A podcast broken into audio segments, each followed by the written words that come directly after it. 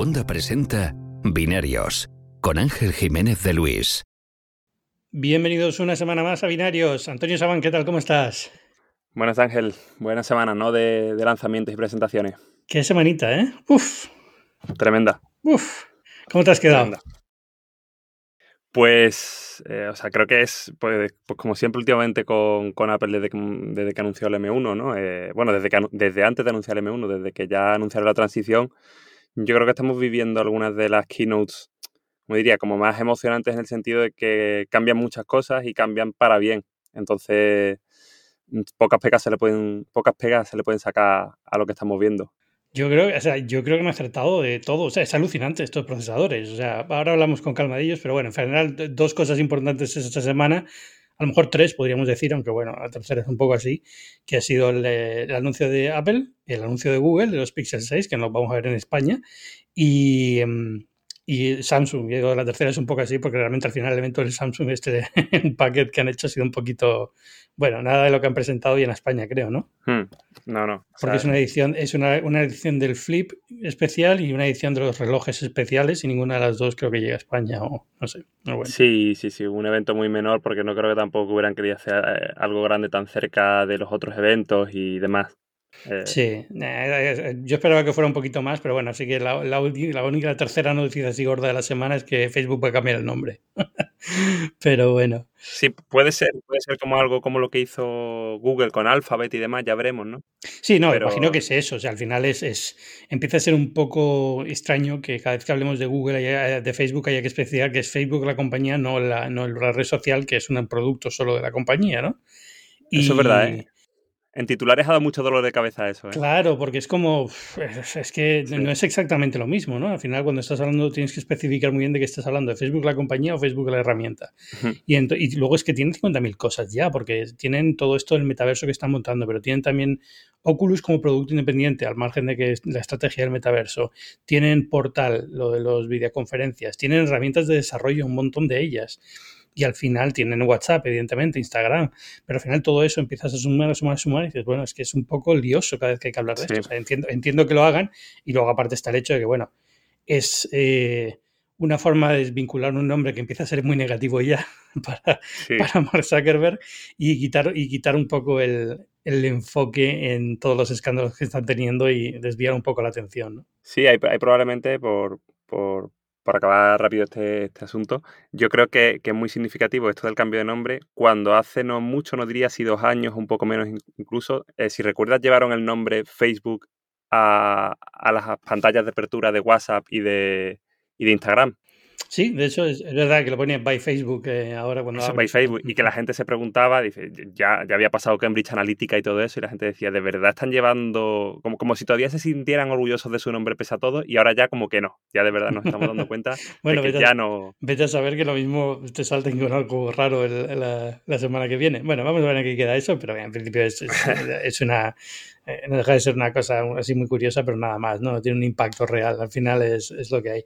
A mí me sorprende mucho toda esta estrategia del metaverso que están dándole mucha caña y yo es que no lo veo, o sea, es que no, no veo a nadie haciendo reuniones virtuales más allá de Zuckerberg, reuniones virtuales en el trabajo, interesado en este campo, es como muy extraño que, que quieran dedicarle tanto tiempo. Me pasa como a ti, o sea, se lo decía de hecho a Alex Barredo esta mañana, digo, esto del metaverso me parecería, me parecería adecuado a los tiempos si hubiéramos avanzado mucho en realidad social, eh, perdón, en realidad virtual y demás, y estuviéramos en un punto ya de inmersión, pues como el que esperábamos a lo mejor tener ahora cuando todo empezó en 2015 o así, pero se ha parado tanto ese sector que, no me pega nada que, vuelva ahora esto del metaverso como una tendencia que ellos esperan que sea tan grande como, no sé, redes sociales en 2008, ¿no? Es que no, no lo entiendo.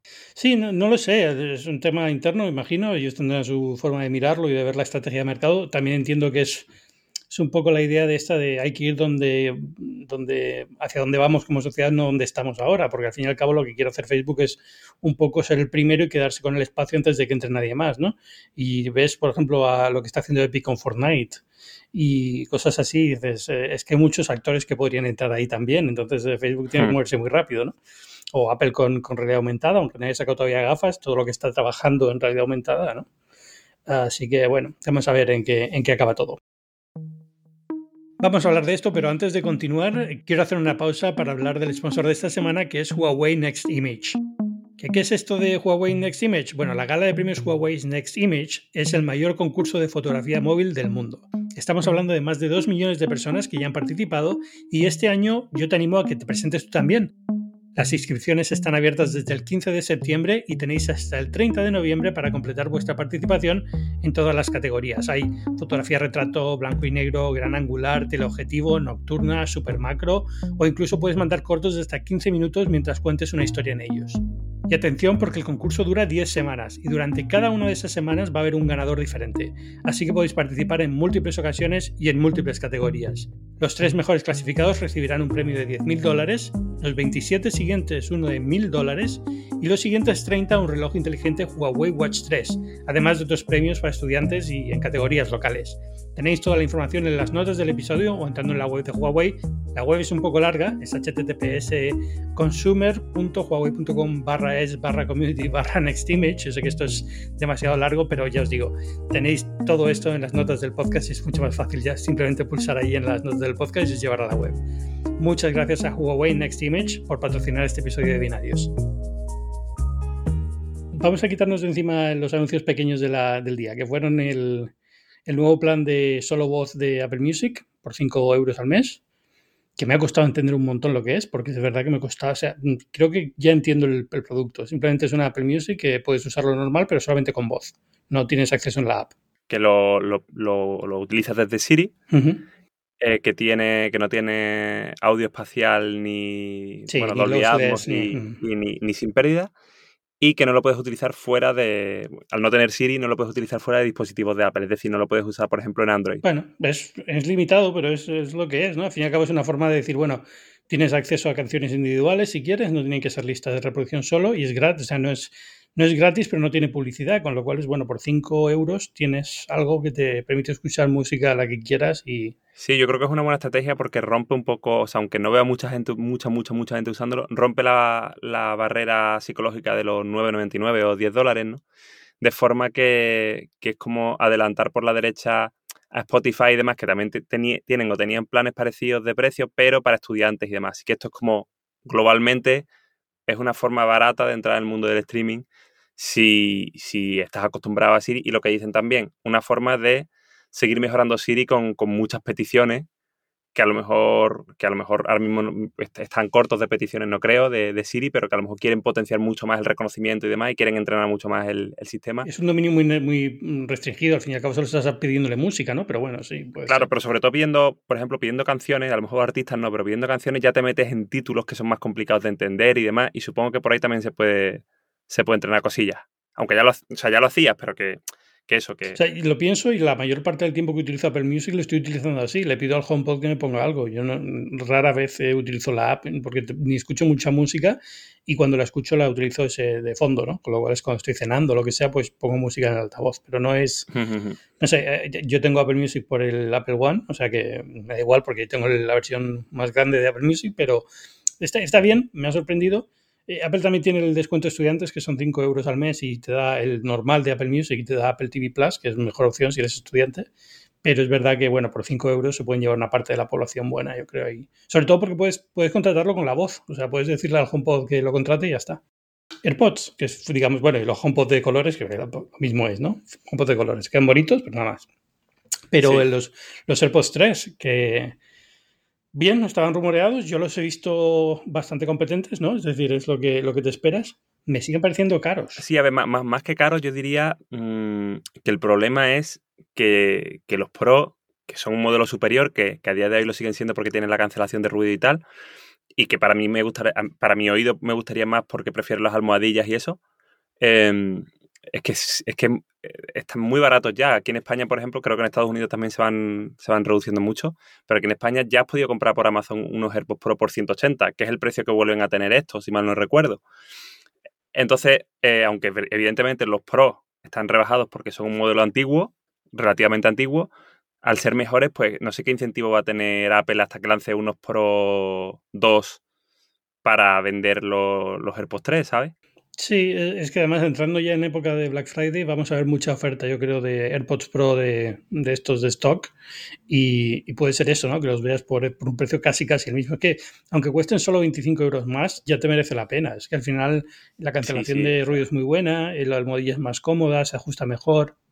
Los micrófonos creo que han mejorado, creo que también los había mejorado, así que a lo mejor puede que tengan cierta superioridad en llamadas y demás frente a los Pro, habrá que probar pero, y ahora, y ahora yo creo que el tema de las llamadas, no tanto por llamadas telefónicas, sino por videoconferencias y demás, importa más que nunca porque los Pro llegaron antes del COVID y ahora pues estamos todo el día haciendo llamadas por FaceTime, Zoom y demás. Así que me parece un buen un punto importante si de verdad solo los utilizas para videoconferencia, que veo a muchísima gente en entrevistas y demás que los usa. Sí, sí, en televisión están todo el día con ellos, porque los corresponsales y tal han dejado de usar pinganillo y están usando todos los AirPods. Que, que ese, ese, punto, si lo esperas, pues oye, pero que, que es un movimiento raro, ¿no? no sacar los baratos al precio al que están los Pro prácticamente, porque es como, Oye, ¿qué hago? Es eso, es, sobre todo es lo de los Pro. Es que al final yo he probado todos los AirPods, desde los más baratos, desde que salieron, los he comprado todos, los tengo todos. El, y los que más uso, más me gustan y mejor compra considero son los Pro con diferencia. Es decir, para, la, para el sonido que tienen, la cancelación de, buena, de ruido ambiente buena que tienen, el modo de transparencia que sigue siendo genial. Yo no he encontrado un modo de transparencia igual en ningún otro todo eso hace que merezca más la pena. Es este, quiero decir, está bien, ¿no? Entiendo por qué lo han sacado, porque en Navidad van a echarse a vender de estos. Sí. Pero es que casi te diría a lo mejor que la, la versión que han dejado más barata a lo mejor es mejor opción para la mayoría, ¿no? Si lo que quieres, si no te preocupa tanto la calidad de sonido y tal, solo que unos auriculares está muy bien. Y, luego, por supuesto, es que el mercado se ha inundado de ofertas muy buenas. Eh, los de esto los de Nothing, los de Amazon, no sé si Amazon está aquí en España, pero quiero decir, hay, opciones. Los propios de Realme, los de OnePlus, eh, los de Anker, sí, sí, es que hay, hay, hay cacharros muy buenos y ya, vamos, cancelación de ruido por menos de, por bastante menos de 100 euros. Claro, eso, y entonces estos se quedan ahí en, en, un rango de precio que ya deberías justificar que tuvieran cancelación de ruido, pero que Apple no les pone cancelación de ruido porque es lo que segmenta, digamos, la gama Pro de la no mm. Pro, ¿no? Entonces se quedan, si le ponen esto cancelación de ruido, no venden unos AirPods Pro en la vida. Sí, sí. Eh, ha quedado, un movimiento que, al, lanzarse separado, rarito, sí. Y nada, y lo importante del día, lo bueno, bueno de la, del anuncio de esta semana, dos nuevos procesadores, dos, que nos esperábamos uno solo. Cuando dijeron el nombre, digo... Sí, al final es, es segmentación, pero a diferencia de, otro, de otros casos, como estábamos justo hablando ahora con los AirPods, que son segmentaciones más artificiales, es que son, son chips que por el tamaño que tienen, que son gigantescos. O sea, me puse a ver, no, han dicho el tamaño oficial, pero haciéndola, haciendo, pero sí que han mostrado fotos a escala junto a los M1 y son tan gigantescos que, por ejemplo, son mucho más grandes que las que, los, los SOC eh, de, la, de, la, PlayStation o de la Xbox nueva. Quiero decir que estamos hablando de chips para portátiles que son mucho más grandes que, chips grandes de consolas que también llevan GPU muy potentes, muy, muy potentes y de, consolas conectadas a, la corriente. No estamos hablando de, consolas como la Switch. O sea que, son, tremendas, son, tan tremendos en, todos los sentidos que entiendo mucho que los, los hayan segmentado porque puede ser muy profesional y, tener necesidades muy específicas y aún así no necesitar lo que te ofrece el grande. De todas maneras, vamos a presentarlo si quieres. sí, sí, bueno, a mí lo, que más gracia me ha hecho es que todo el mundo hablando de M1X, M1X, M1, M2 y al final ha sido M1 Pro y M1 Max. Eh, pero lo que me sorprendió es eso, ¿no? Es decir, en el M1, digamos, tú puedes, está segmentado, tú puedes conseguir un, uno con más potencia, más núcleos que otro, y, más memoria RAM que otro, pero sigue siendo un M1 y aquí sin embargo tiene los dos nombres. Pero como tú dices, eh, yo creo que es porque por, no quitar la idea de que hay uno que es mejor que otro, es decir, los dos son profesionales, los dos van a, van a cubrir públicos profesionales perfectamente y es solamente ese extra de potencia que es una barbaridad, pero que no todo el mundo va a necesitar. ¿no? El, el Pro, el M1 Pro, eh, estoy hablando de cabeza, pero corrígeme si me equivoco, 32 gigas. Hasta 32 gigas, sí. Hasta, hasta 32 gigas hasta 8 núcleos, ¿no? De normales, porque creo que empieza en menos. Son hasta 10 y, y partiendo hay una versión como lo, que pasó con el M1 de los 7 núcleos de, GPU en el MacBook Air, pues ahora ha vuelto a pasar lo mismo en el modelo de 14 pulgadas. Te puedes comprar una versión de, de 8 núcleos que en vez de tener 8 núcleos de alto rendimiento más 2 de alta eficiencia, como en la versión de 16 pulgadas, eh, pues tiene 6 de alto rendimiento y, y 2 de alta eficiencia, que vendría a ser vendría a ser en, GPU como un M1 un poco mejorado, ¿no? Digamos, o sea, mucho más potente en GPU, aunque esa versión también creo que parte de 14 núcleos en vez de 16. Sí. Pero sería en, CPU más, mm, bastante cercano al, al M1. Aún así, aún así, que es lo que yo decía el otro día, digo, aunque suena a jugarreta, ¿no? Que te los hayan segmentado de esa forma también, porque yo pensaba que iba a haber solo dos o tres modelos y, que, que, los saltos iban a ser mucho más baratos que en Intel, de pasado un i5 a un i7 o demás. Aún así, el modelo de entrada, el modelo base, base, base, sigue siendo más potente que el, que el i9 que había hasta ahora. O sea que... Todos estos chips, desde el más básico cutre, esto lo hacen por chip binning, ¿no? Digamos que son unidades que salen un poco mal y entonces le cortan un núcleo, digamos, lo desactivan y pueden vender el chip como si fuera un chip completo, a pesar de que realmente le falta un núcleo, le falta algo, ¿no? Claro. Eh, entiendo que es eso, no es que los desactives funcionen todos perfectos y los desactiven eh, eh, por software o algo de esto, sino simplemente es... Ah, lo hablaba con David Ortiz el otro día y, él me le decía, dice, te puede dar coraje que lo haya lanzado así, o sea, puedes estar cabreado porque no te hayan puesto el bueno, entre comillas, mm, de, precio de entrada. Pero yo creo que no hay que verlo así, me decía él. Yo, dice, yo creo que hay que verlo como que te están haciendo un favor. Es decir, como que dentro de la idea que tenga Apple de margen con este cacharro, eh, te están haciendo el favor de, rebajarte el posible precio de entrada en tanto que eh, los chips buenos, buenos, buenos tienen un, coste de producción tan alto que esto es una posibilidad de rebajarlos quedándose con lo que tú dices, con el binning, ¿no? con los, eh, o sea, que es como, como no es que te, los ponga más, más caros porque te quiero te quiero sacar más del otro, sino te puedo a lo mejor poner el producto más barato de lo que me gustaría, o de lo que habría pensado inicialmente. Sí, y, yo creo que es, que es, lo correcto, porque es que incluso ya lo que estamos diciendo, incluso estos que son, digamos, el básico, es que es la leche. O sea, estos, estos procesadores van a, vamos a ver cuando lleguen las pruebas, ¿no? Tanto las sintéticas como las de, las de trabajo real, pero yo creo que van a ser pues eh, de, de, lo mejor que hay en el mercado en estos niveles de precio, si no lo mejor en estos niveles de precio, ¿no? Sí, sí, no, y, y que son, que hay que repetirlo porque es que es así, o sea, son chips tan grandes, tan, tan grandes, que la dificultad de producirlos y el coste que tiene, en 5 nanómetros, que además es el proceso más caro que, hay ahora mismo porque es el último disponible, o sea, que, claro, tú podías pensar, eh, el dejar a Intel atrás te quita el pagarle eh, a Intel lo que te pide Intel. Y es así, pero eh, lo que te cuesta fabricar con TSMC una cosa tan avanzada y tan, tan grande, es que no, no, es para nada barato. O sea que tenemos que olvidarnos de que ARM significa barato porque para nada es eso. Al final. Exacto. Yo creo que es un problema que tenemos porque lo hemos traído de la telefonía móvil, ¿no? Y estamos acostumbrados a ver cuánto cuesta el teléfono móvil en coste de materiales. Y te pone ahí procesador, 12 dólares. Y dices, pues qué barato es un procesador, pero no tiene nada que ver, ¿no? Es un, es un procesador completamente diferente. Un Snapdragon 865 que le metieron en 5G y demás integrado ya costaba como creo que 80 100 euros y es una cosa muy inferior a lo que estamos viendo ahora con estos, en, tanto en tamaño como en, como en todo, ¿no? Pues claro, es normal que, las cosas se disparen. yo veo bien que hayan hecho. Lo del binning al final es, es inevitable. Yo creo que al fin y al cabo también lo hace Intel, lo que pasa es que no lo decía abiertamente, ¿no? Eso, se ha hecho toda la vida en, en, procesadores, ¿no? Bueno, toda la vida recientemente. Te convierte un i7 que ha salido fallido en un i5 y un i5 en un i3 y demás. Claro, es lo lógico. Porque es que si no, te acabas tirando la mitad de la producción. No, tiene sentido. Pero, pero bueno, no sé. Eh, es que, no sé, yo me quedé un poco abrumado con todo, porque es que es como...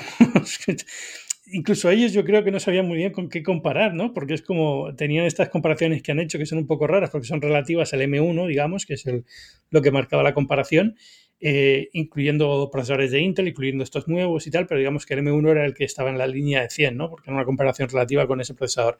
Y es que son la leche, o sea, es que es, es, alucinante. Eh, pero como tú dices, es el mismo proceso, con lo cual toda la ganancia realmente es que el chip es el doble de tamaño, el triple de tamaño, dependiendo de cuál. Sí, es el mismo proceso y misma arquitectura. Se especulaba con que pudiera ser la mini nueva arquitectura de la 15, que no ha cambiado demasiado, pero eso yo creo que... Algo han tenido que cambiar, porque por ejemplo todo el soporte de monitores nuevo y tal, pues es eh, algo han retocado en el chip, evidentemente. Sí, o sea, a nivel de controladores y demás, sí, pero me, refiero a lo que es a nivel de, la arquitectura, si utiliza los, núcleos nuevos o los núcleos del, de la 14 y utiliza parece que utiliza los de la 14 porque si te fijas todas las ventajas que ha dicho Apple en, en los distintos aspectos son todos múltiplos del M1, es decir, 8 núcleos de GPU, que en el A15 han sido un, salto importante en potencia, en el M1 Pro sigue siendo el doble y el cuádruple, el, doble y el cuádruple del, del, M1, ¿sabes?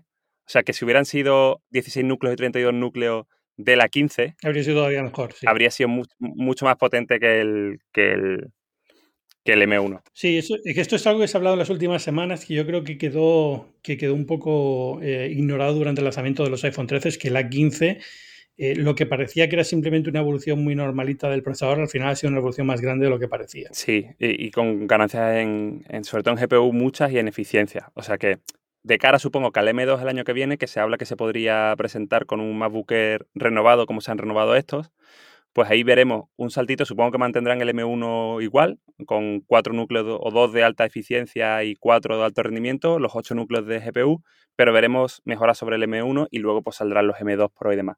Pero volviendo a esto, pues eso, al final tenemos eso, unas comparativas que la gente se sigue quejando de que no ponen los productos y tal. Ahora los han puesto, si te fijaste, sí, que... Y los, y los ordenadores que, utilizaron de PC para probarlo, sí.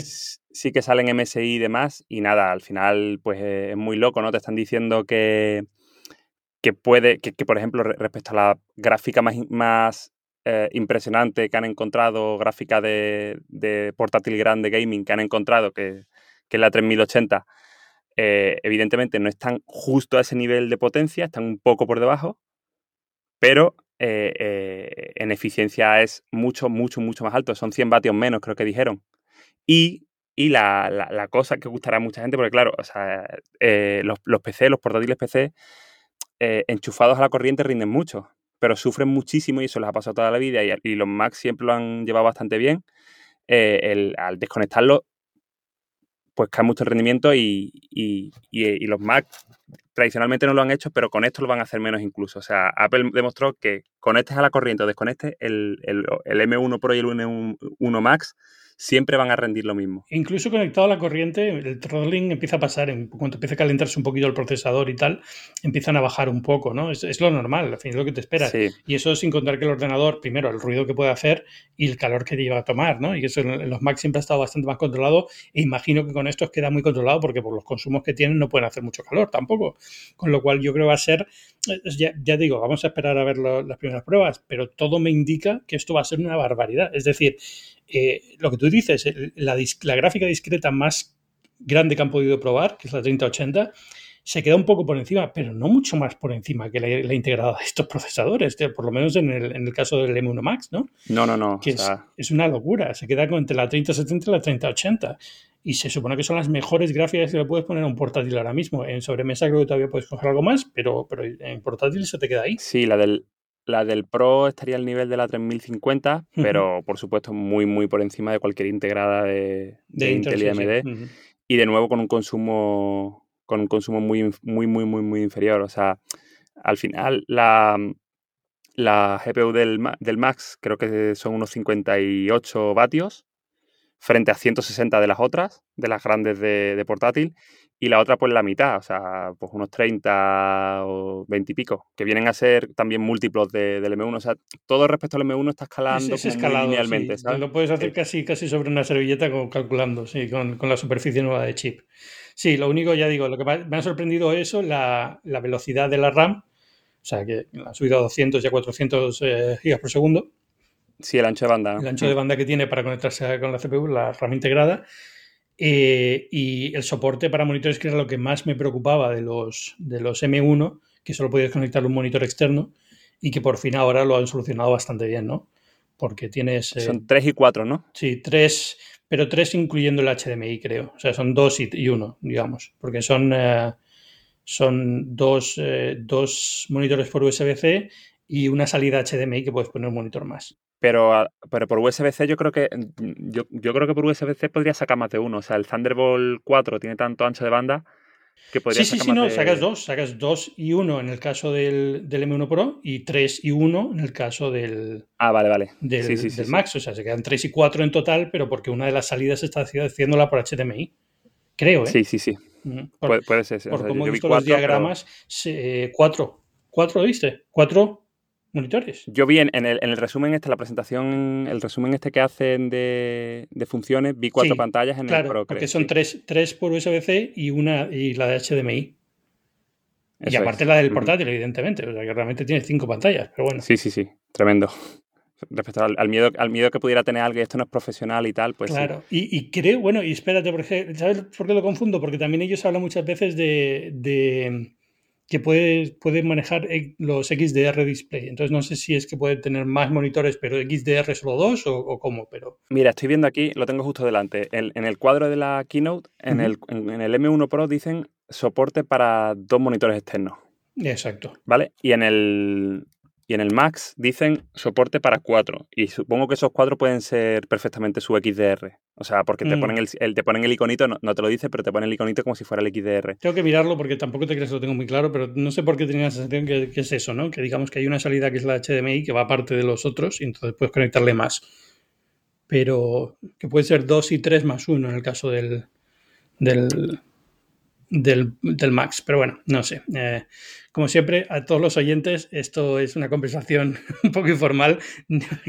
Pueden ir a la página web de Apple y, mirarlo o esperar la semana que viene o de la semana cuando salgan los, análisis. Pero vamos, digamos que el principal miedo que tenía yo, que era que solo se pudiera conectar uno, como en el M1 normal, eh, parece que lo han solucionado, con lo cual, pues oye, genial. Sí, no, y hay que decir, o sea, con, con estos procesadores siempre decimos que no todo es potencia, potencia, potencia y aunque en vídeo sí se suele hablar mucho de potencia, yo creo que, Apple ha vuelto a lanzar el mensaje de que controla tanto la creación de estos chips y, lo que quiere conseguir con ellos, que lo que antes era el afterburner del, del Mac Pro, que era una tarjeta aceleradora con ProRes que costaba 2.000 euros, lo han integrado, me parece que en los dos modelos. Exacto. Solo que en el, en el o sea, son aceleradores de ProRes para de vídeo 4K y 8K que permiten muchísimos streams simultáneos y permiten trabajar con muchísima fluidez. Te tengo entendido que ningún portátil permite trabajar de esa forma. Ni de verdad, con ProRes seguro que no, ProRes es un formato suyo al fin y al cabo, ¿no? Pero, pero, pero que me ha hecho gracia porque la, en la presentación le dieron una puya al Mac Pro terrible y eso que era el suyo, ¿no? Pero era como, ah, sí, pues ahora este, este portátil que cuesta como una tercera parte puede hacer más streams ProRes que el Mac Pro con la tarjeta Afterburner.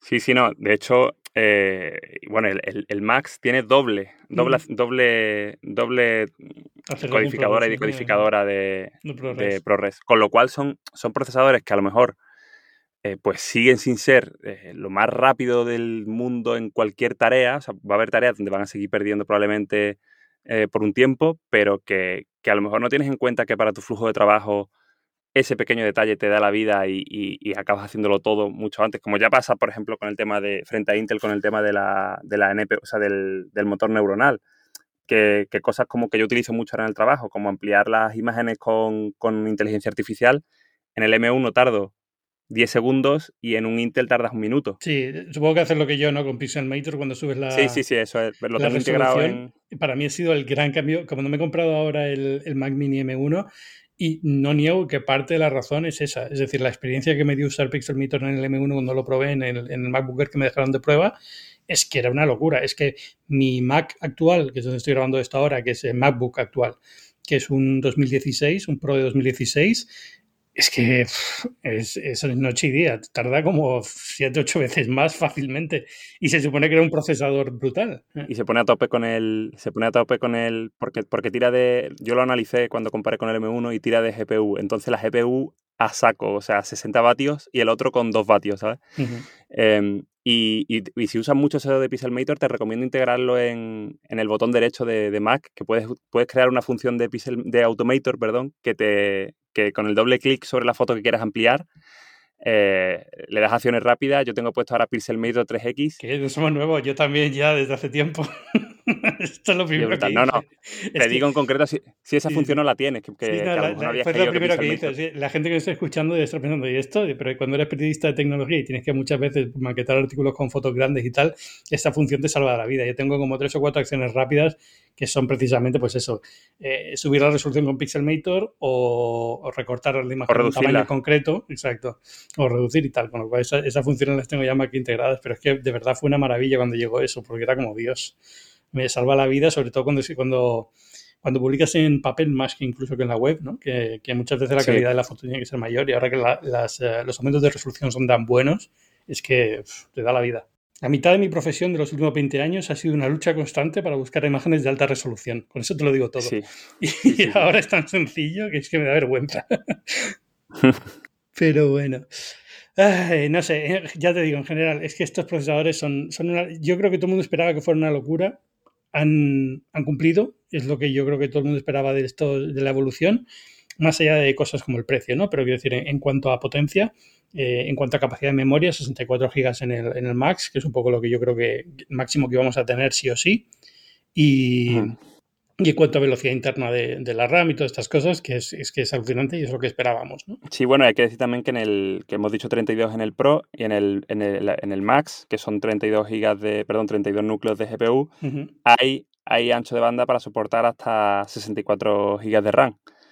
Y esos 64 gigas de RAM se pueden utilizar como memoria de vídeo, que, es algo de lo que Apple presumió en comparación a, las tarjetas dedicadas que tienen su propia memoria. Es decir, frente al M1 que comparte muy poquito con, la GPU, por la capacidad propia del M1, aquí se pueden utilizar hasta 64 GB de memoria gráfica. O sea, la memoria, la, RAM normal se puede utilizar para fines gráficos y es una barbaridad, claro. O sea, es. Que es algo que con, las que con una gráfica discreta no tienes porque tiene que tener su propia memoria y muchas veces no tienes la capacidad de memoria que, que. Es decir, no sé cuántos se están vendiendo ahora las discretas con memoria, pero imagino que tendrán 8 o 16, ¿no?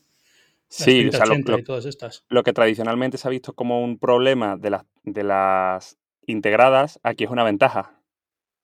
Eh, habrá que ver, o sea, no sé, no sé si hasta, porque las dedicadas, por ejemplo, de AMD, pues tienen la memoria HBM y demás, no sé hasta qué punto en ancho de banda de memoria puede haber diferencias en una y otra a la hora de trabajar, pero es una burrada poder contar con tanto. Es que es una burrada, yo lo estaba mirando y es que incluso si te vas al, disco, es decir, ahora hablamos de, de, los MacBook Pro y los discos que vienen y tal, pero es que estaban dando 7,2 gigas de transferencia, ¿no? ¿7,2? Sí. sí, sí, 7,4 por ahí. 7,4, 7,3, 7,3, exacto. Y estaba mirándolo y es que es, es, lo que la velocidad que tenía la DDR2 hace 10 años de la memoria RAM. O sea, estás en esos niveles de, de velocidad. Y claro, dices, es que todo esto era RAM, o sea, todo esto era, toda esta capacidad que tengo de un terabyte está funcionando a una velocidad que antes yo asociaba con memoria RAM, no con, con disco. Hmm. Digo disco, pero son SSD. Que nadie me, ya el otro día me dijeron algo por, por internet, por, por Twitter. Bueno, es disco, o sea, Solid State Disk. no, es Solid Drive, cuidado con esto. Solid Ay, Drive, Drive. es que hay gente muy purista, tío. Se pone muy nervioso con pues, esto. Yo, yo creía que era Disk, fíjate. No, no, no, no, no, es Solid State Drive, pero es que realmente en, en español no tenemos una traducción, una unidad, pero es que siempre ha sido una unidad. Sí, unidad de estado sólido, sí. Claro, unidad de estado sólido, pero bueno, en fin. Claro, disco, disco, no hay. No, disco no hay, realmente no hay un disco. Así como los otros sí habían, los discos duros sí había un disco, aquí no. Pero bueno, quiero decir, eh, que da igual, que, que, son muy rápidos, que, son, que, que tienen la velocidad de la RAM y eso me dejó alucinado. Es como, Dios mío, se lo digo, se lo digo a mí yo de hace 10 años y no me cree. Sí, sí, no, nada de esto era, nada de esto era creíble, pero, pero ni hace dos años. O sea, eh, íbamos siguiendo el tema de cómo iba avanzando Apple, pero es que, o sea, por ver cómo hemos avanzado ya más allá de todo lo que nos ha sorprendido del M1, Apple en 2018 se comparaba su potencia, la máxima potencia gráfica que podía dar, se comparaba, no sé si te acuerdas, con la Xbox One S. Decía que el iPad Pro, lo dijo en una keynote, que el iPad Pro de ese año, el de 2018, estaba a la altura de una em, de una Xbox One S que era realmente tenía una potencia un pelín superior a la de 2013. Es decir, que iba como cinco años con su equipo portátil, con su iPad, iba cinco años por detrás de lo que Microsoft o ah, de lo que AMD iba en la Xbox One de 2013, ¿no? Podemos decir. Sí. Ahora, con, esto, con, con este lanzamiento en un chip portátil, que no es de escritorio todavía, aunque sean muy grandes y demás, pero en un chip portátil está a la altura en teraflops de lo que AMD acaba de hacer con la Play 5. Sí, sí, es prácticamente igual a la PlayStation 5 en capacidad de cálculo gráfico. Que luego imagino que hay muchas optimizaciones y cosas así, ¿no? Pero no deja de ser más o menos algo para medir equivalente, ¿no? Teraflops y. Me parece una cosa. Me parece una cosa bastante increíble, ¿no? O sea, el salto que han dado. El mm. salto que han dado y, y sin, sin, sin haberte pedido, pues al final eso, por, un tema de producción y demás, pues te están pidiendo lo mismo que te pedían con, con, los equipos de Intel, un poquito más, un poquito menos en algún caso, los M1 son más baratos, estos son un poquito más caros, pero ahora hablaremos también del MacBook Pro y del resto de cosas por las que nos piden más dinero, que no solo es el procesador. si nos piden 100 euros más. Pero es que además es, eh, en cuanto solamente a potencia gráfica, si lo piensas, es que, y lo que tú has dicho, estos son eh, equipos portátiles, es decir, este procesador, si le metes más consumo, porque tienes eh, capacidad térmica para meterle más, más consumo, ya te estás yendo a cosas bastante más potentes que la PlayStation 5, ¿sabes? Sí, sí, en el momento en que haya un, cambio de arquitectura, tiene que llevar una... con el M2 no va a llegar porque no ha llegado con el A15, pero tiene que llegar a también ARM V9, o sea, arquitectura nueva de ARM, que Apple aprovechará, aunque ya muchas de las ventajas que, aporta esa arquitectura Apple ya las ha ido haciendo en paralelo. Ayudará más a sus rivales que a Apple, pero, pero que siguen quedando todavía muchas cosas a integrar en, el futuro que evidentemente estamos empezando. Esto, esto hay que, es que no, deja de ser eso. pero fíjate que es un primer paso y es la leche. De verdad que yo estoy alucinado con, con la transición porque habiendo vivido ya dos transiciones de Apple previas, esto me parece, pero, pero absolutamente increíble cómo se está haciendo de bien, lo bien que están saliendo los procesadores y lo bien que se está haciendo toda la parte de software y tal para mantener compatibilidad. Porque, hmm. claro, tienes tanta potencia de sobra que es que dices, bueno, pues emulamos el, x86 sin problema, ¿no? Así usando los programas de Intel, ¿no? No vas ni a notarlo, ¿no? Que estás en otro No, no, no, ya, ya nada. O sea, si no tienes problemas de compatibilidad con, plugins y demás, que a lo mejor sí te sea más problemático, eh, mm. aunque hubiera sido con Rosetta en cualquier aplicación, no habrías notado nada, ya porque ya están superior a lo que tenías. Y frente a esa transición de Intel que tú dices, por ejemplo, yo recuerdo los primeros MacBook Pro, los de 2006, que llegaban con el Intel Core Duo y tal, aquello era una tostadora. Eh, pues yo creo que en esta, esta vez como todo ha sido hacia mejor en ese sentido, porque hemos ido solo hasta, hemos ido solo hacia mejoras energéticas y térmicas y demás, pues todos esos, posibles problemas no, van a existir, existirán otros, los que ha habido algunos de, compatibilidad y demás, pero, pero para nada los que se podían esperar de otras transiciones, ¿no? Porque también tú controlas el, proceso completo, no depende ya de nadie. Bueno, eh, MacBook Pro, el portátil que yo creo que Apple ha conseguido que toda la industria de desarrollo se, arregle, haga las paces, las paces con Apple, ¿no? Después de todas las ofensas que tenía con los, eh, con los MacBook Pro en los últimos años. Bueno, dices desarrollo refiriéndote a, programadores y demás. Sí, al, público profesional de Apple, ¿no? Que se ha quejado, los últimos cinco años se ha quejado sin parar de, de todo lo que venía nuevo en el MacBook Pro, de los puertos USB-C solo, de, de la, del teclado mariposa, de la, del touch bar, prácticamente todo lo, han, digamos, dado marcha atrás, yo creo de una forma bastante humilde, porque no, tampoco es que lo hayan ocultado, ¿no? Bueno, sí, tampoco lo han dicho expresamente, pero bueno, básicamente han aceptado que no, no era el tipo de ordenador que estaban pidiéndoles desde, desde el mercado profesional y han dado marcha atrás y se acabó. Sí, o sea, yo creo, yo lo, lo, lo hablé el otro día, que era el MacBook Pro, lo escribí en Sataka, eh, el MacBook Pro del arrepentimiento y, yo creo que, que, es eso, ¿no? Que son como lo, han sido estos últimos años los, los coletazos de, de, esa época de centrarse tanto, tanto, tanto, tanto en el diseño que te olvidas, o sea, solo la funcionalidad, te, te, acabas olvidando de lo que de verdad quieres. El primer gran ejemplo, entre otros más antiguos, ¿no? Pero el primer gran ejemplo fue el Mac Pro de 2013, eh, que, sacaron un producto precioso que a día de hoy es de, museo, pero que no era lo que pedía eh, la edición de vídeo, el, mercado gráfico. Esto, siguieron luego con los portátiles eh, y, yo lo decía, digo, yo separo mucho mm, lo que es un progreso, como fue quitarle la disquetera al primer iMac, que fue uno de los grandes debates internos en Apple y, que Jobs tuvo que, que luchar mucho. O sea, un debate como ese que es de verdad de progreso con otro que es que puede ser de progreso, que, probablemente a largo, a largo plazo va a acabar siendo, o sea, la realidad va a estar alineada con tu visión, pero que por el camino estás condicionando demasiado, no un poquito, sino demasiado muchísima gente, ¿no? Y decías tú, por ejemplo, a programadores, desarrolladores, sí, pero es que también, eh, lo contaba Siracusa en ATP, dice, hubo, en el podcast ATP, dice, hubo un tiempo que en mi empresa la gente eh, se peleaba por quedarse con el MacBook Pro antiguo, porque era el que tenía HDMI y no tenías que ir cargando con el dongle que luego lo perdías, te lo quedabas por ahí. O sea, la gente ha llegado, incluso si te daban el nuevo, preferías el antiguo. Luego el, drama de los teclados. Luego eh, los fotógrafos, para el tema de no tener lector de tarjetas. El tema de la touch bar, ahí sí, los programadores con el tema de la tecla de escape, ¿no? Que se dijo desde el primer momento y, luego lo arreglaron. O sea, ha sido como un, mira, vamos a hacer el mejor portátil que sabemos hacer y vamos a dejar que las cosas vayan cambiando cuando de verdad vaya habiendo soluciones que no, no se vayan a ir en un año las anteriores, sino que de verdad se vayan asentando. Yo creo que, es lo que han hecho y es que han, ido, han quitado absolutamente, vamos, todas las mejoras, todas las, mejoras pues lo que para Apple serían mejoras, todo lo que hicieron, ahora ya no son mejoras, ahora tenemos un, producto más gordo, son un poquito más gordos que antes. La gente siempre se lo dijo, no queremos productos más finos, no quitéis el HDMI, el HDMI para hacerlo más fino, no, que, no quitéis el MagSafe para hacerlo más fino.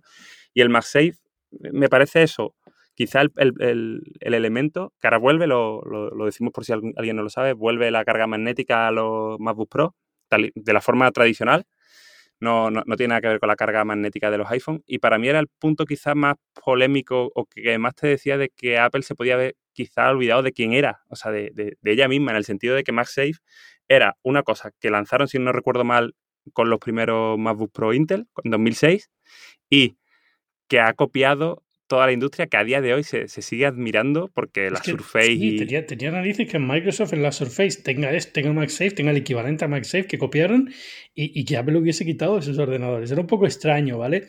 Eh, yo creo que no. Es que, no sé. Yo no soy de asociar las cosas porque sé que los, las empresas de este tamaño son diferentes y en los equipos trabaja mucha gente y no soy, no soy de, culpar a una persona en concreto, pero de, mucha casualidad que todo esto pase cuando, cuando Johnny Ive se ha ido, ¿no? Es como...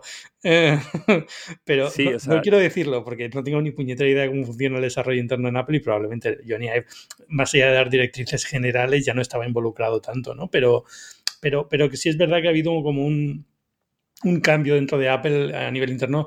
Eh, imagino que siempre hay tensión en los equipos y gente que opina de forma diferente. Y yo creo que la gente que hasta ahora ha estado callada y tenía que tragar con lo que decían los que querían un diseño más minimalista, por fin dice, bueno, no, no, ahora vamos a hacer las cosas como queríamos nosotros. Claro, o sea, si, es que además mm, eh, es que se ha demostrado que sigue habiendo, que a lo mejor yo creo que, que, que la Apple la Apple que ha habido, digamos, hasta 2016 o, hasta que empezaron ya a criticarse mucho estos cambios, era una Apple que no es que se hubiera olvidado del Mac, pero que es que se estaba vendiendo menos PC, o sea, menos, menos portátiles, menos iMac, menos todo, y que yo creo que se estaba centrando mucho en, pues, el resto de cosas, en, sobre todo en el iPhone, ¿no? Porque el iPad tampoco es que le, estuviera prestando tantísima atención, pero como que ya no lo veía como una prioridad y de repente vieron que, el Mac Pro que tenían no valía y, lanzan esta mesa redonda con periodistas para como casi para pedir perdón y oye que sí, que vamos a lanzar un Mac Pro nuevo y lo han sacado.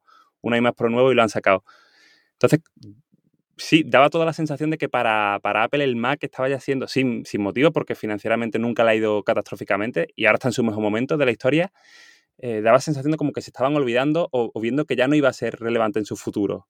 Y de repente se activaron una. se activó algo y han, vuelto a, pues, a saber hacerlo, hacerlo lo mejor que saben. Bueno, yo no sé si aquí también a lo mejor ha habido parte de, impaciencia en general o de fallo a la hora de, de, calcular cómo evolucionarían las cosas. Porque es verdad que mm, a mí ahora, por ejemplo, el Mac Pro y el iMac Pro que sacaron, me parecen como algo rápido para salir del paso hasta llegar a lo que ellos veían a los cinco años vista, que era su propia arquitectura con estos procesadores y tal, ¿no? Y entonces ha, habido ahí un... A lo mejor pensaron que iba a aguantar más el público profesional con estas soluciones de Intel y, dicen, bueno, pues ya esperamos dos o tres años y vamos a poder ya hacer el Mac Pro que queremos. Pero fue tal la versión al Mac Pro anterior que no podían evolucionarlo como querían y tal, y dices que tenemos que hacer un Mac Pro nuevo y yo creo que ahora pues esto que pasa hoy, ¿no? En, la presentación de esta semana, que es que lo comparas con las máquinas profesionales que han lanzado, los MacBook Pro que han lanzado a una tercera parte del coste y son mucho mayores, son mucho mejores para trabajar, ¿no? Quitando cosas muy puntuales, ¿no? De tarjetas, gente que necesita tarjetas externas, gente que necesita la modularidad del Mac Pro, que llegará a lo mejor con el M2, en la versión del Mac Pro con M2, pero que ahora mismo solamente la pueden cubrir con el Mac Pro con Xeon. Pero, pero no sé, tengo la sensación de que fue un poco eso, ¿no? De que dijeron, bueno, es que todavía lo que queremos hacer, todavía quedan dos o tres años para poder tenerlo. Así que tenemos que lanzar un Mac Pro que sea intermedio o un, iMac Pro que tenga el mismo diseño de los iMac, a pesar de que térmicamente necesita una consideración especial, ¿no? Y han quedado un poco así como, ah, ya te he hecho que no haya nuevo, un iMac Pro nuevo, ya te dice algo, ¿no? Un poco como... Ah. Esa sensación me la, dio con el iMac Pro, pero yo creo que el Mac Pro definitivamente era un, producto que ellos ya estaban, o sea, yo creo que lo tenían enterradísimo, ¿eh?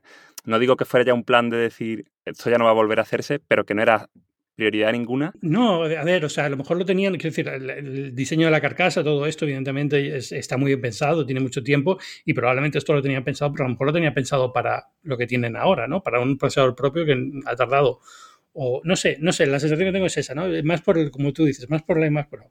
La sensación del iMac Pro es este producto es raro que no lo hayan evolucionado. Era un iMac Pro, es muy bueno, la gente que lo tuvo está muy contenta con él, pero no ha evolucionado. Y, nada, y decir que, que, o sea, que, lo que tú dices, se ha, quedado, no es que el Mac Pro se haya quedado atrás, pero lo decían el otro día, eh, y estoy viéndolo aquí, o sea, el, eh, los benchmarks que se han filtrado, que son unos 12.000 puntos eh, en el multicore en Geekbench 5, son más rápidos que el Mac Pro de entrada y son más rápidos que el segundo Mac Pro de 3,3 GHz.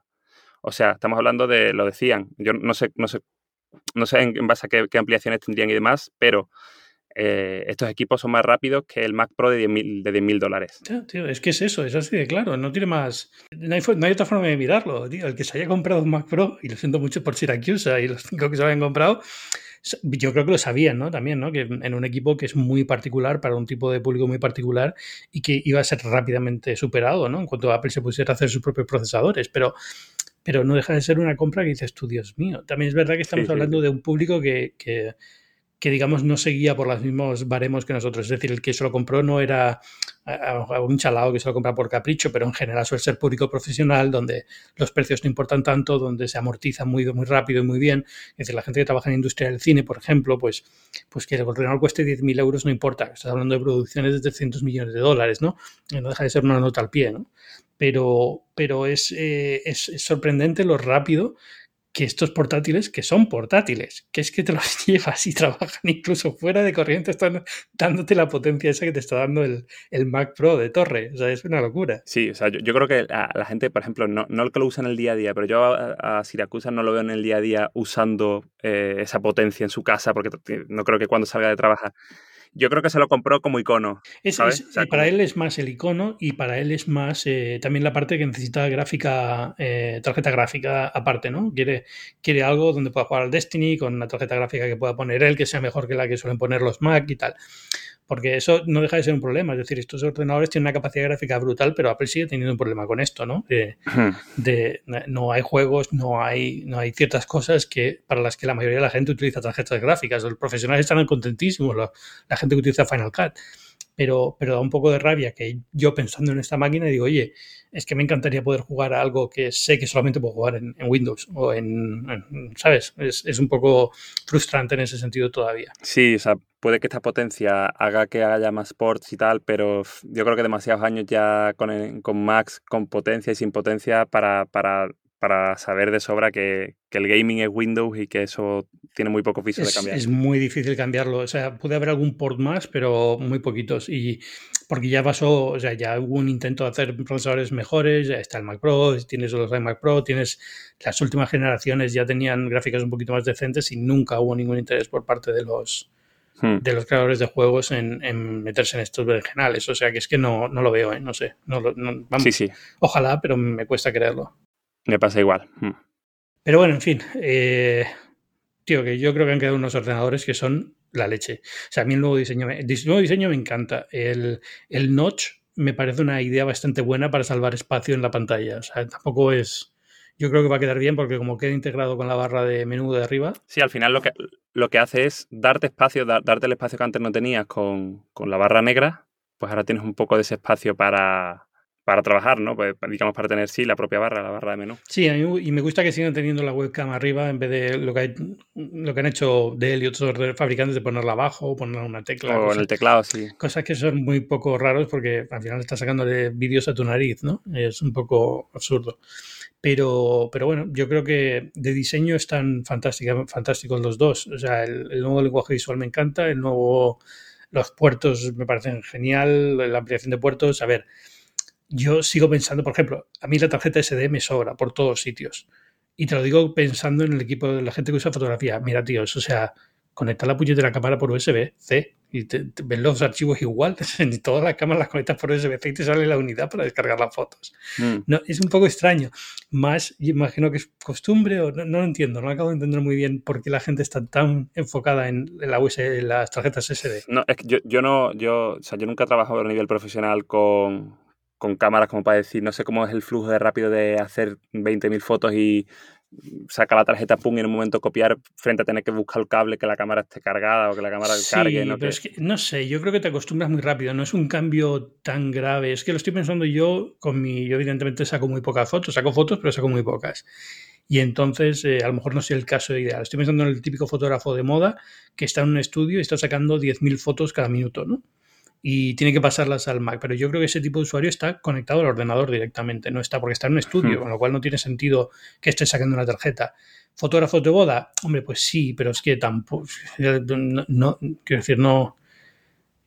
Hoy en día una tarjeta de gran tamaño te cabe una sesión prácticamente entera y tienes dos slots en muchas cámaras. No sé, eso ahí, por ejemplo, me ha parecido un poco extraño, ¿no? Yo, yo esperaba que volviese en HDMI y lo puedo entender pero me esperaba un Ethernet antes que un, una tarjeta SD, por ejemplo, ¿sabes? Es que el Ethernet lo, quitaron hace ya mucho, o sea, yo, yo, yo no lo esperaba por eso, pero sí, yo, aún así creo que, que por ejemplo, hay, hay, hay, puntos que hemos tocado así lateralmente de este portátil, que es lo que decía antes yo de que explicaban realmente el precio del portátil, ¿no? Más que, más que el hecho de que los chips sean caros, que es el tema de la pantalla, por ejemplo que no hemos hablado todavía de ella. Ah, bueno, sí, claro, que es eh, mini, LED 120 Hz, sí, sí, sí. Yo creo, eh, lo del mini LED se esperaba, pero yo creo que si no llegan a ser 120 Hz, aquí nadie se cabrea, porque realmente nadie lo esperaba. Y son esas cosas que no es como los 120 Hz que se esperaban el año pasado en el iPhone 12 y no llegaron y fue una excepción.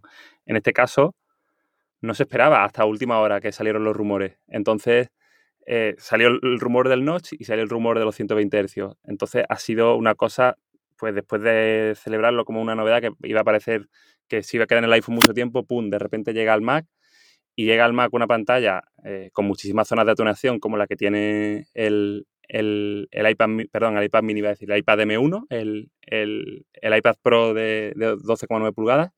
Y estamos hablando de una, de una pantalla que, aparte de mejorar muchísimo el contraste gracias a poder apagar las zonas, aparte de mejorar mucho la gama cromática, aparte de mejorar mucho el brillo, da capacidades muy, muy importantes a, por ejemplo, la producción de vídeo HDR, con lo cual a producciones que antes necesitaba eh, tener una, como mínimo a lo mejor una, un televisor OLED de unos mil euros así, ahora no necesitas un monitor externo para producir HDR y poder ver bien cómo te queda el detalle, las altas luces y demás con, con la alta entrega de nits esa, ¿no? O sea que lo decía Jonathan Morrison, dice, es que yo he tenido que hacer muchas cosas que me habría gustado hacer, que podría hacer por potencia con el MacBook Pro Mac, o, Mac, eh, MacBook Air M1, las he tenido que hacer con el, con el XDR Display. Fíjate qué cosa más, más exagerada, ¿no? Para simplemente eso. Y ahora con este portátil, por 2.200 euros, me ahorro el tener que comprar un monitor bueno de producción HDR, que ya te digo, se puede hacer algo con las teles, pero son monitores de, de miles de euros. Pues los de Asus son de 3.000, el de Apple de 6.000, ¿sabes? Que no estamos hablando de cosas muy baratas. Y eso ahora te lo llevan lo que te llevaron al iPad ya te lo llevan ahora al Mac.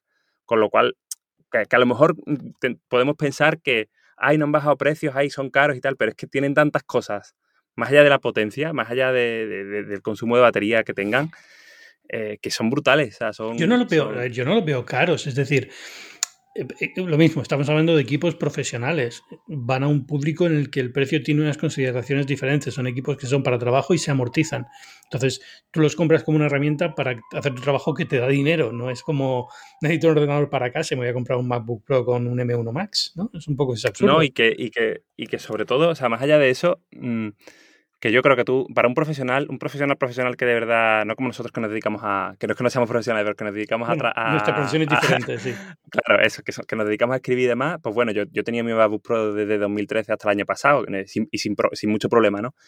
Eh, pero para una persona que de verdad necesita siempre casi lo último, yo me imagino estos, estos productos quedando viejos, pero no me imagino mm, sintiendo los viejos en cuatro años, mientras que los Intel, a los que sustituyen por el mismo dinero, sí me los imaginaba así. Y sí me los imaginaba cansándote del ruido que hacían o de la poca batería o, demás. Lo que los veo son herramientas que se van a poder utilizar en más contextos, que ahora no pueden, ¿no? Por ejemplo, lo que tú decías antes, con estas pantallas a lo mejor ya te ahorras pasos, a lo mejor no el paso final de gradación de color, pero pasos intermedios de gradación de color. Te ahorras, te, te permite trabajar en, mientras estás moviéndote o en un viaje, algo que antes decías no voy a poder hacerlo durante el viaje o mientras estoy en movimiento, no estoy en el trabajo, porque el ordenador no tiene la potencia, un portátil no tiene la potencia o la capacidad para hacer esto, ¿no? Entonces, todas esas cosas sí las veo, ¿no? O sea, no solamente es que la potencia sea mayor y puedes hacer más cosas, sino que puedes hacer cosas nuevas o en contextos donde antes no podías trabajar. Entonces, eh, Yo es que, de verdad, o sea, los precios, estoy pensando en estado en dólares, pero ¿cuánto arrancan en España? ¿2.149 para el...? 2.249. 2.249 para el de 14 pulgadas, que ahora es más grande, ya no son 13 pulgadas, son 14 pulgadas. No, no, es una pantalla mucho más cara. y con buena resolución y tal, con lo cual, mira, es que, es que no lo veo ni, ni medio mal, o sea, me parece un precio bastante para el tipo de ordenador que te llevas. Búscame algo en Windows que tenga este rendimiento, con esta... Que, tamaño, con ese tamaño. Con ese tamaño, olvidándote ya que haga ruido o no haga ruido y que consuma una barbaridad y no tenga 11 horas de autonomía, o sea, búscame algo con esta potencia es complicado en este precio. Y con esa adaptación a distintos contextos, como por ejemplo lo que hablamos antes del vídeo, ¿no? De ProRes. Que, que, sí, o sea, al final, tú, sabes lo que el problema yo, a la hora de valorar precios de Apple, ¿sabes cuál es el problema también que, creo que hay? Que, Apple ha llamado Pro a, muchas cosas de consumidor raso. Entonces, hasta ahora te han estado vendiendo un MacBook Pro de 13 pulgadas que te lo venden como un producto para profesionales, pero que sabemos que es como de entrada, ¿no? Ni siquiera prosumer porque es, es poquito más que el MacBook Air. Eso, eso, vamos a ver, el M1, el MacBook Pro M1, realmente ya profesional no era, ¿vale? Pero, pero digamos que es extraño incluso que exista. Yo creo que es una cuestión de, bueno, eh, tenían que buscar una forma de hacer un, un Air con espacio para ventilación y no tenían, no iban a cambiar el diseño del Air, con lo cual dicen, bueno, pues MacBook Pro se mantiene con este modelo de 13, que es, es, Pro, pero es, es eh, digamos, prosumer, ¿no? Es como el, hmm. para el consumidor doméstico que quiere un poquito más, pero es que ni se nota, tío. Es que yo, yo probé el MacBook Pro de 13 con, con M1 y es que era un MacBook Air, o sea, es que no ya esto es, que ya el M1 de por sí, para la mayoría de la gente, incluso para profesionales de, que, no, que, no, quieran gastar dinero, el M1 va bastante bien. Puedes editar vídeo en 4K, puedes hacer lo que te dé la gana. Así que. Totalmente. sobraba potencia en el M1, es una locura. Entonces, eh, nos hemos acostumbrado tanto a que con un MacBook Air de los antiguos o con un MacBook Pro de los antiguos, a que tuvieras que gastar 2.000 euros o 2.500 euros para tener algo, ni siquiera con un profesional, no, no, para que incluso para usos relativamente eh, leves, hacía falta. Y, nos hemos acostumbrado tanto que todo el mundo, que es el debate de siempre también, que todo el mundo puede llegar a pensar, o mucha gente, que esto es un portátil para, para él o para ella. Cuando realmente esto es un producto para profesionales, ¿sabes? Lo que pasa es que te lo venden de una manera que puedes, te puedes llegar a, sentir que es para ti. No sé si me explico, sí, ¿sabes? No, perfectamente, pero es que hay otra cosa que ha pasado en el mundo de la tecnología y es que, primero, no hay inflación en la tecnología, todo lo contrario, estamos acostumbrados, a Apple ha mantenido los precios de los Pro, ha subido este año 100, dólares, pero la inflación no ha sido solo 100 dólares en los últimos 10 años, ¿no? Es decir, eh, cuando tú, has hecho alguna vez algún análisis de esto con los iPhone, cuando tú ves el precio ajustado a la inflación de los iPhone hoy en día, son los iPhone eran mucho más caros antes, ¿no? Digamos. Y mientras que con, los ordenadores siempre tenemos que pensar que tienen que ser o igual o, menos, o más baratos, ¿no? Y entonces es, es y luego la, gente que se gastó 2.000 euros en su día en un ordenador sigue pensando que ese es el precio de un ordenador, entonces el que quiere es el ordenador que se puede comprar. Y se puede comprar el mejor. Y a lo mejor no se puede comprar el mejor, pero se queda a las puertas. Y eso es lo que fastidia, ¿no? Es decir, yo entiendo, yo personalmente, si ahora me voy a gastar 2.000 euros en un MacBook Pro, me cabrea un poco saber que hay uno mejor por 800 euros más que no me puedo permitir o que no me cuesta más justificar personalmente, no puedo permitir a lo mejor y es un gasto enorme, pero bueno, es, es, mi vicio y hago lo que quiero, ¿no? Pero me cuesta y es un poco lo que da rabia, ¿no? Decir, bueno, es que yo no quiero quedarme con el ordenador que es el medio, yo quiero el M1 Max porque es el mejor procesador que tienen ahora mismo, ¿no? Eh, eh, es, es, complicado en ese sentido, ¿no? Hay que, hay que tener un poco de, de autocontrol y a la gente que le gusta la tecnología, que al final es el público con el que tú y yo interactuamos sobre todo, pues tienen que atender este tipo de, taritas, ¿no?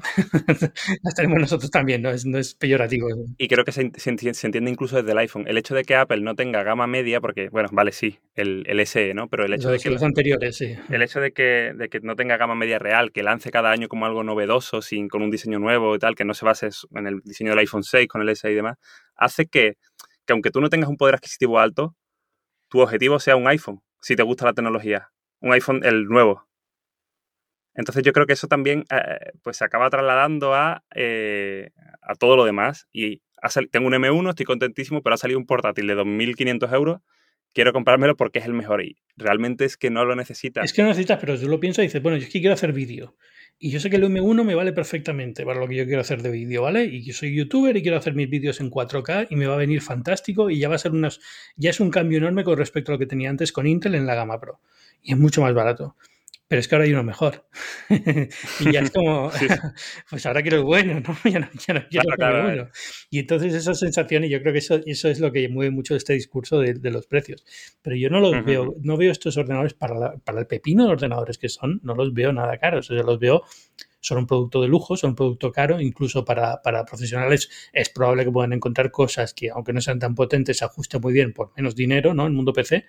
Eh, o, es posible que no le vean el atractivo que yo le veo, porque dicen, bueno, es que a ti te gusta mucho Apple porque es el mundo Apple, pero es que yo, aunque sea profesional, eh, lo que utilizo es el Premiere y eso está en PC también y a lo mejor incluso en las últimas versiones de Premiere funciona mejor en Windows que en Mac y lo que sea, ¿no? hay, muchísimos tipos de usuario y muchísimos momentos, muchísimas cosas a considerar, pero yo los veo bastante bien, o sea, eh, y luego ya entramos en los debates de es que cobran 700 euros por una subida de 16 gigas o, lo que sea, ¿no? Pero, pero no, los veo, o sea, para la cantidad, para el pedazo de ordenador que son, me parecen que, oye, están razonablemente bien de precio. Vaya con el tema de precios, que, que es interesante, pero nos alargamos, eh, me parece interesante lo que has dicho de la inflación, y he estado mirando, eh, tenía el precio en la cabeza, eran 1.999 dólares, el precio del primer MacBook Pro en la transición a Intel. O sea, el, MacBook Pro de 15 pulgadas, porque no, no lo hubo más pequeño, en, la transición a Intel. 1.999 dólares de 2006. A precio de hoy son 2.719, es decir, 700 dólares más que lo que vale el... Creo, ¿no? Porque creo que son 2.000 dólares en, en América. Sí, 1.999, sí. Eh, o sea, 700 dólares más costaba ese MacBook Pro que incluso en ese momento se sentía menos capaz que este a, este. O sea, que fíjate lo que decías tú del precio de la tecnología, ¿no? Sí, yo recuerdo cuando empezaba cuando empecé a escribir de ordenadores portátiles, que era el momento en el que digamos los portátiles empezaron a sustituir a los equipos sobremesa de los PC de la época, desde hablando del año 2002, 2003, por ahí. Eh, los ordenadores costaban una barbaridad. O sea, tener un portátil era un lujazo. Era una barbaridad, eran 3.000 y pico euros de la época. Evidentemente la tecnología avanza mucho y ahora todo es más rápido y todo va a ser mejor y lo que sea. Pero el, gasto económico que suponía decir, yo en mi casa quiero tener un PC, era, un, era una decisión muy seria. Y, se hacía por muchos años, pero es que casi te diría que no tantos como ahora, porque ahora un Mac dura toda la vida. O sea, yo, yo, cambié hace poco al Pro de 16 porque vi una oferta muy buena, pero estaba tirando de un, de un MacBook Air de 2000 no sé cuándo era, 2011, 2012, y me iba suficientemente bien para lo que yo quería hacer, que era escribir, ¿no? O sea, que es que eh, la sensación es, como, es verdad que puede ser todo más barato y hay ordenadores muy, muy baratos en el mercado, pero, pero este nivel de gasto, de asumir este tipo de gasto en una economía normal, es, era bastante común en la época. Bueno, común. No todas las familias tenían un PC en casa, evidentemente, ¿no? Pero, pero digamos que siempre ha sido los precios que he considerado que, bueno, para máquinas profesionales, para tener lo último en tecnología, pues son los precios que hay. No sé, no sé. Ahora seguro que alguien encuentra un Dell que tiene más potencia que el, que el M1 Max y, cuesta 100 euros, 100 dólares menos, lo de siempre. Pero vamos, que, me parece que yo, yo, en general, la sensación que me ha dado es que han tocado donde tenían que tocar, eh, sabía muy bien cómo podían contentar al público que tenían que contentar y lo han contentado. Sí, Vamos, es que no, no se me ocurre. Estoy, intentando ver alguna queja, algún tal, de, sobre todo de la gente más que más se ha quejado últimamente y todo el mundo está bastante contento. O sea que. Sí, ya, o sea, el, M1 fue. Bueno, yo creo que el M1 es un, impacto más global porque el M1 sí que puede hacer que de comprarte un PC de 600 euros saltes a un M1 a 800 rebajado, ¿no? Y esto es como la continuación de eso, ¿no? De decir, literalmente, en muchos casos, si no te importa usar Windows y demás, que a mucha gente no le importa tanto, es que no hay competencia. Pues esa sensación, ¿no? De decir, es que saca un producto Huawei, saca un producto Samsung, portátiles me refiero, saca un producto Dell, saca un producto quien sea.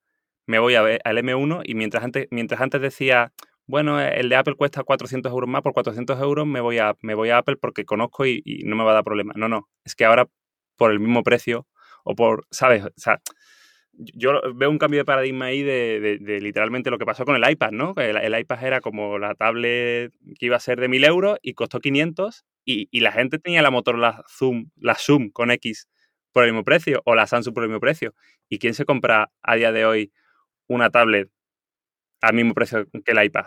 Casi nadie, ¿no? Vamos a decir nadie, pero casi nadie. Pues yo lo veo eso como un, como un golpe muy serio al mercado, el hecho de que, de que eh, el ordenador de la marca más lujosa de ordenadores que hay eh, sea casi la única opción que te plantees en muchos casos, ¿no? Yo creo que sí, para el público creativo, profesional, lo que Apple llama profesional, ¿no? Creativo, programación, diseño y tal. Eh, hay algunos ordenadores de IBM que están muy bien, pero es que, claro, eh, hasta ahora, ahora que ya que vienen ya los M1 Pro y los M1 Pro Max, yo creo que va, va a ser incluso más, más claro que Apple se va a convertir un poco en la opción de facto, ¿no? Es como, bueno, pues es el que no te piensas, el que sabes que es una buena opción y ya está. Entonces van a echarse a vender, básicamente. Yo creo que van a estar vendiendo estos equipos a lo bestia, porque es que entre la gente que había, primero, cansada de los fallos que, tenían o de los problemas que veían en los anteriores, ¿no? es que estoy cansado de cargar con los dongles, es que no tengo MagSafe, es que lo que sea. Más la gente que no estaba actualizando a la espera de estos, pues que al final van a vender como, como churros.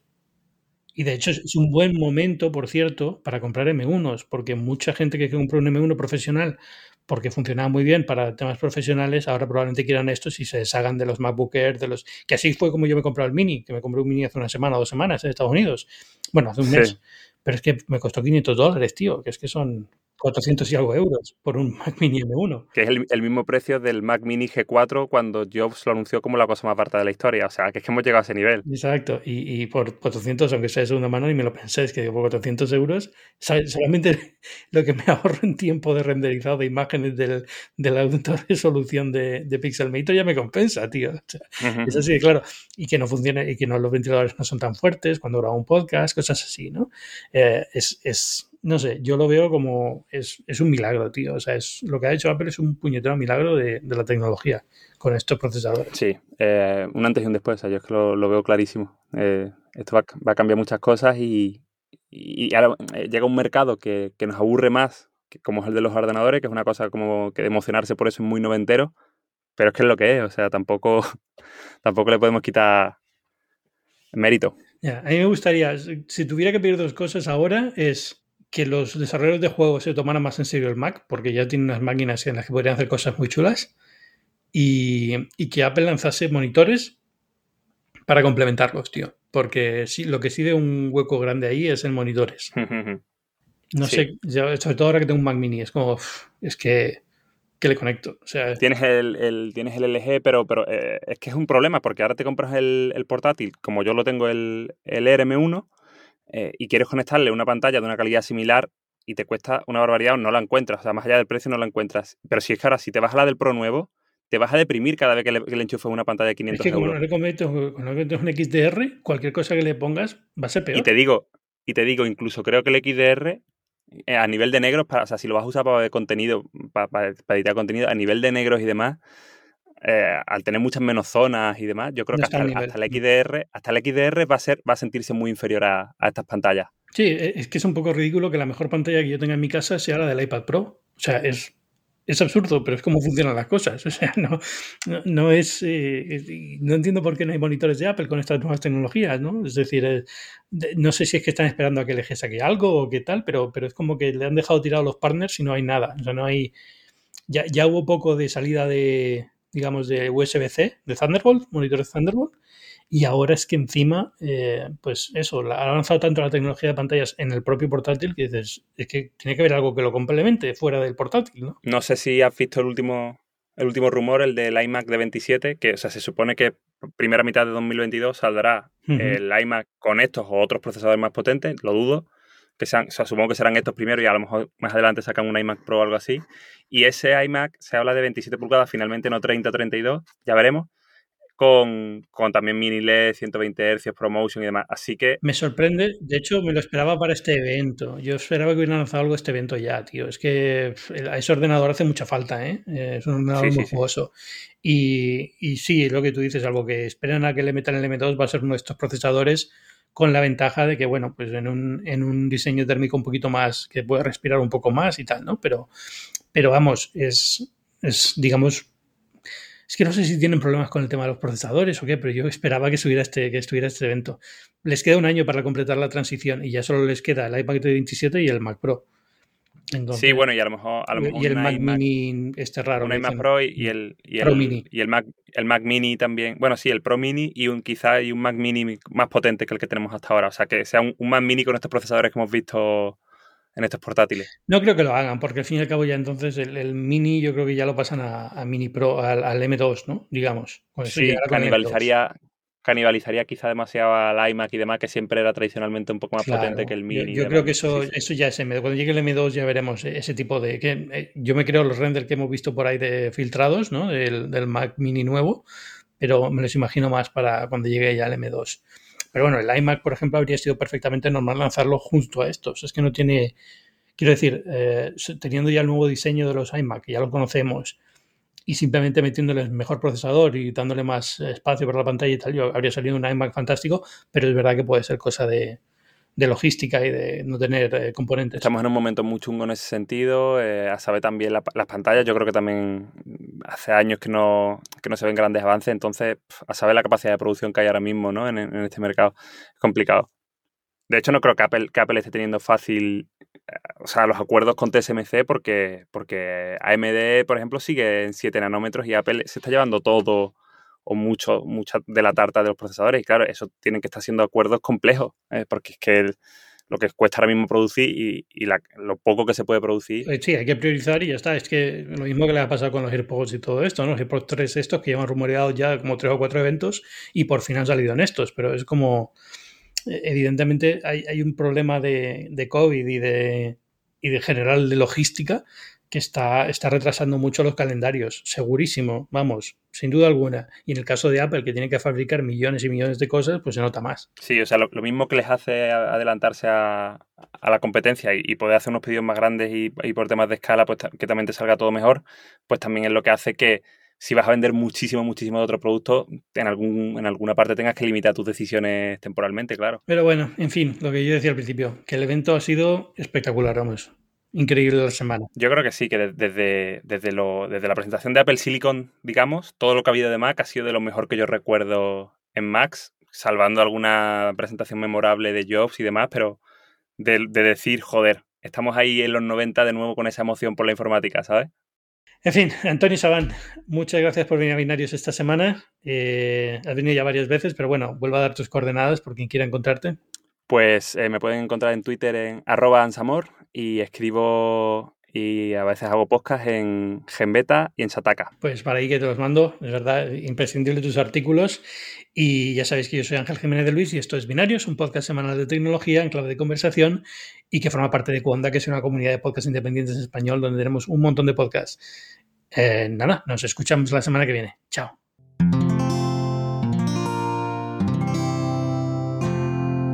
Puedes escuchar más capítulos de este podcast y de todos los que pertenecen a la comunidad Cuonda en cuonda.com.